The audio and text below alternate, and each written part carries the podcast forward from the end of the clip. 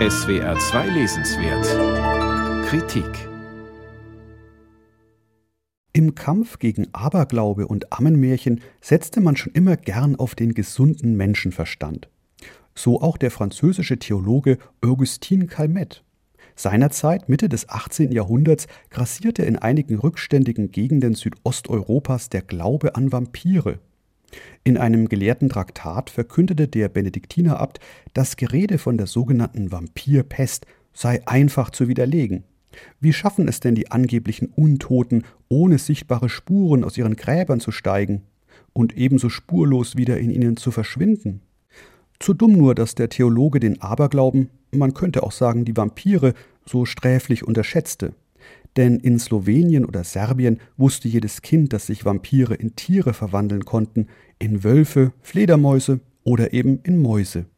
Für den Literaturwissenschaftler Andreas Puff-Trojan ist dieses Beispiel nur ein Beleg von vielen für seine These.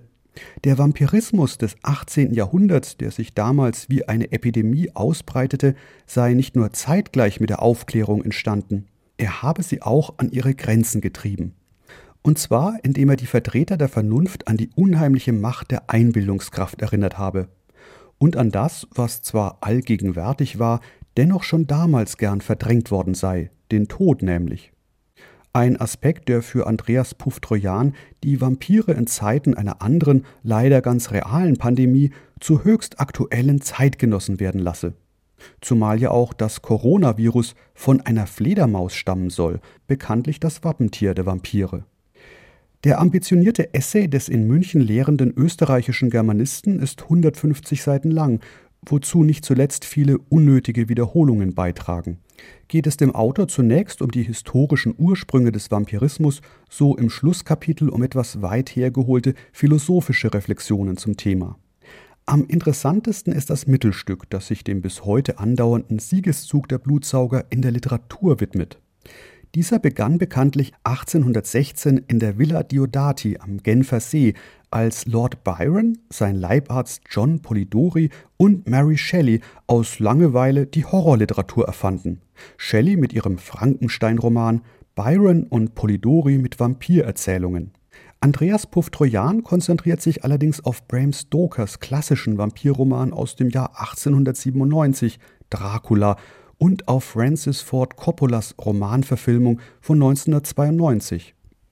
Vor allem zwei Romanszenen haben es Puff Trojan dabei angetan. In beiden werde der berühmteste aller Blutsauger als Untoter zum Repräsentanten des Todes, so der Autor. In der einen lässt sich die unschuldige Mina Harker von Dracula zu einer obszönen Bluttaufe verführen. In der anderen beobachtet Dracula Minas sich rasierenden Verlobten vor dem Spiegel ohne von diesen bemerkt zu werden natürlich, Vampire haben schließlich kein Spiegelbild.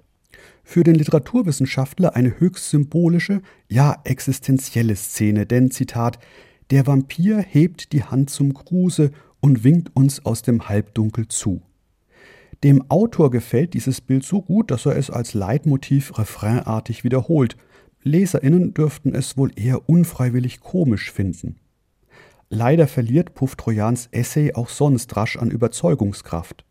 Unter den Archetypen des Horrorgenres sollen sich Vampire dadurch auszeichnen, dass sie uns mit unserem Tod konfrontieren, behauptet der Autor. Aber trifft das auf Gespenster oder Zombies nicht mindestens ebenso sehr zu? Vor allem aber schenkt Puff Trojan der sexuellen Grundierung von Stokers viktorianischem Roman zu wenig Beachtung. Spiegelt sich in Mina Harkers Gier nach Draculas Blut wirklich der Wunsch nach einer Überwindung des Todes wider? Oder nicht eher der nach einer selbstbestimmten weiblichen Sexualität? Andreas Puff-Trojan, Vampire, Schattengewächse der Aufklärung. Über uns aufgeklärte Menschen im Angesicht der Untoten. Sonderzahl Verlagsgesellschaft, 120 Seiten, 18 Euro.